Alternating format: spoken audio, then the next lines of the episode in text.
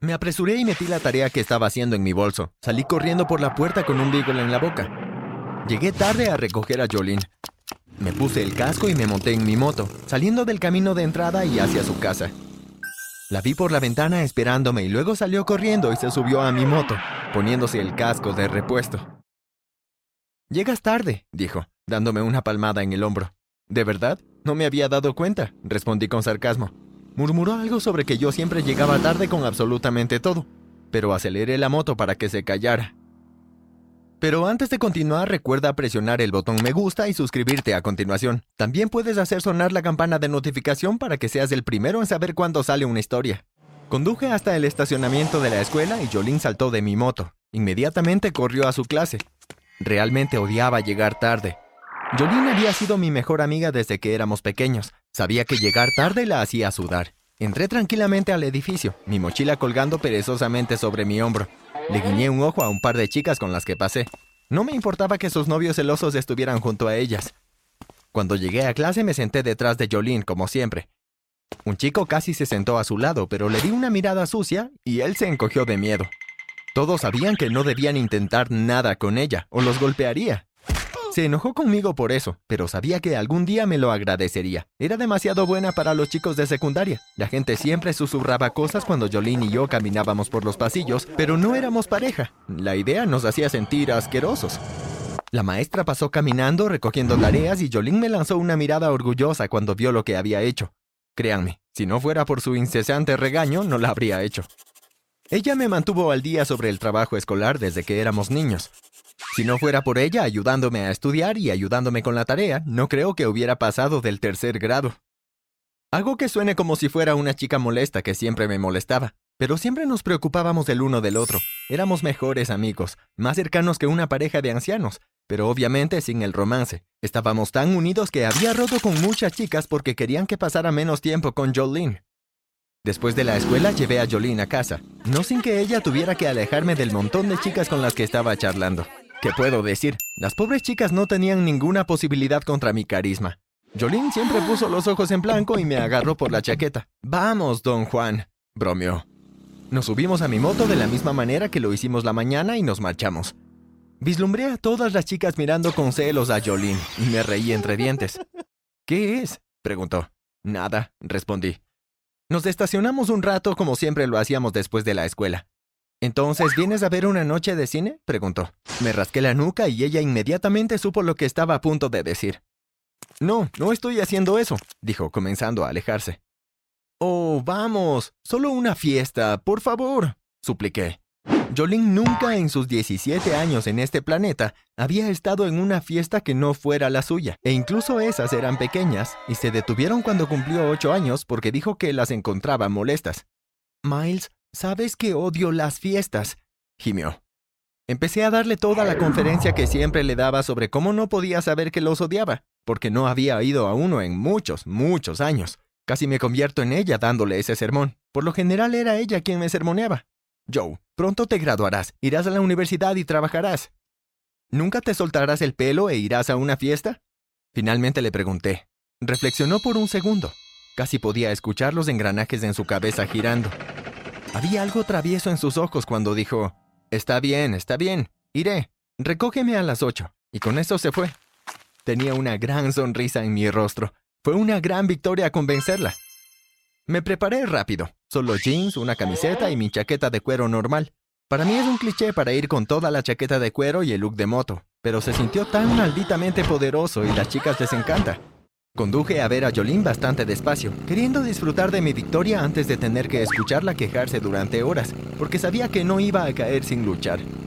Me detuve en su camino de entrada y esperé unos minutos. Estaba a punto de llamarla, pero luego se abrió la puerta. La miré y estaba a punto de ponerme el casco cuando tuve que volver a mirarla. ¿Era esa Jolene? ¿Mi mejor amiga Jolene? Llevaba un vestido muy ajustado, el pelo suelto y brillante, e incluso se había maquillado. ¿Qué demonios? Ella nunca hizo eso. No podía dejar de mirarla mientras se acercaba a mí. No sabía que ella podía caminar con tacones. ¿Por qué mi estómago de repente se llenó de mariposas? Uf, me sentía como un adolescente. Miles, levanta tu mandíbula del suelo y vámonos, dijo, subiendo a la parte trasera de mi motocicleta y poniéndose el casco. Sí, señora, logré murmurar, mi voz casi quebrada antes de partir. Mi corazón latía fuerte en mi pecho, y el lugar donde ella puso sus manos en mi abdomen se sintió hormigueante. Me di cuenta de que mis axilas estaban un poco sudorosas. No podría quitarme la chaqueta en toda la noche sin mostrar manchas sudorosas. Estaba tan confundido. ¿Por qué me sentía así? Solo era Jolene. Llegamos a la fiesta unos 10 minutos más tarde. La música estaba en auge y había una luz colorida que entraba por todas las ventanas. Hasta luego, dijo Jolene, entregándome mi casco de repuesto. No pude decir una palabra antes de que ella desapareciera en esa casa. Ella también caminaba de forma extraña, como si fuera una modelo en una pasarela. Ella no camina así. Caminaba normalmente. Después aseguré mi moto y corrí hacia la casa. Estaba buscando a Jolene por todas partes, pero un grupo de chicas me agarraron de los brazos y me llevaron a una esquina de la habitación, donde me rodearon y comenzaron a charlar conmigo. No estaba de humor para coquetear, pero no me soltaban los brazos. Me las arreglé para liberarme y, en un tiempo, mis amigos me llevaron a una mesa de billar y tuve que jugar ocho bolas. Durante el juego escaneaba la habitación tratando de encontrar a Jolene. Ella no estaba por ningún lado. Me estaba volviendo loco. Mantuve una nota mental de todas las personas que veía dentro de la casa tratando de reducir la lista de personas con las que podía estar. Cuando gané el juego, fui al patio trasero, ignorando todos los que intentaban hablar conmigo y coquetear.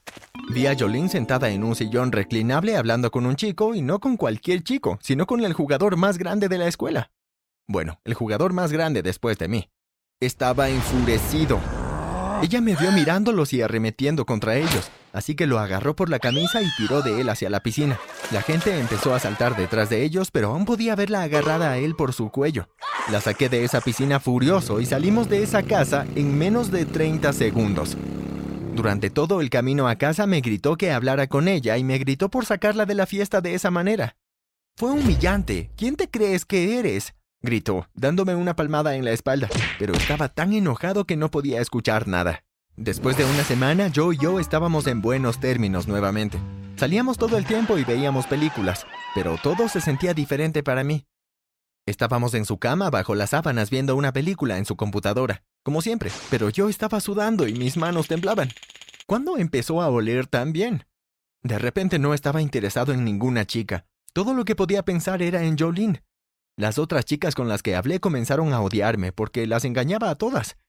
Mis amigos se burlaban de mí, diciendo que sabían que alguien me había azotado.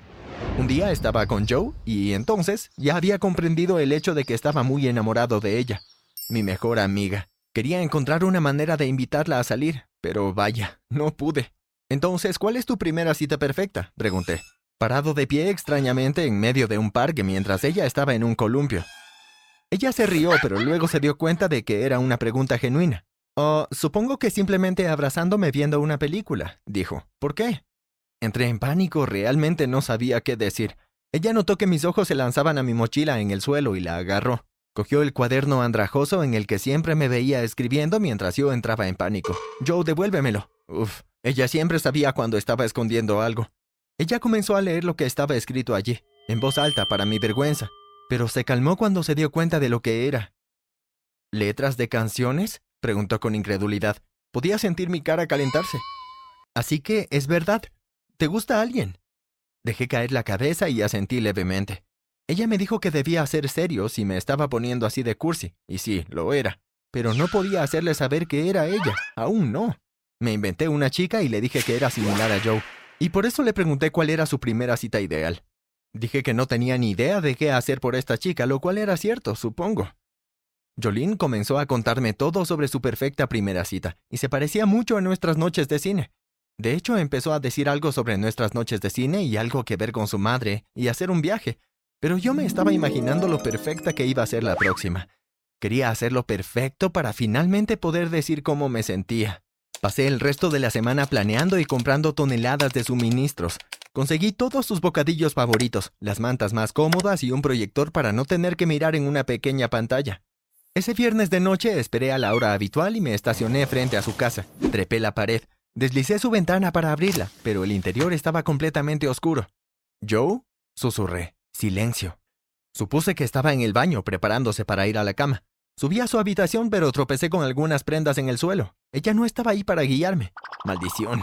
Maldije mientras caía al suelo. Comencé a configurar todo rápidamente, derribando una lámpara mientras lo hacía. Escuché a alguien corriendo por el pasillo y mi corazón se aceleró pensando que era Jolene. Para mi sorpresa, su padre irrumpió por la puerta. Permítanme reformular eso. Su papá, policía, irrumpió por la puerta y me abordó. Rápidamente me esposó a la cama de Jolene y me iluminó la cara con una linterna. ¿Miles? dijo. Hola, señor Murphy, dije en tono de disculpa. Hizo una mueca de pura ira. Él nunca me había querido mucho. Salió por la puerta y regresó cinco minutos después entregándome un teléfono. Miles, mi papá dice que irrumpiste en mi habitación. ¿Qué diablos? Jolene me preguntó por teléfono. Pensé que estarías aquí, me quejé. Te dije que no podíamos ver una película esta noche porque me iba de viaje con mi mamá. Ella dijo, riendo levemente.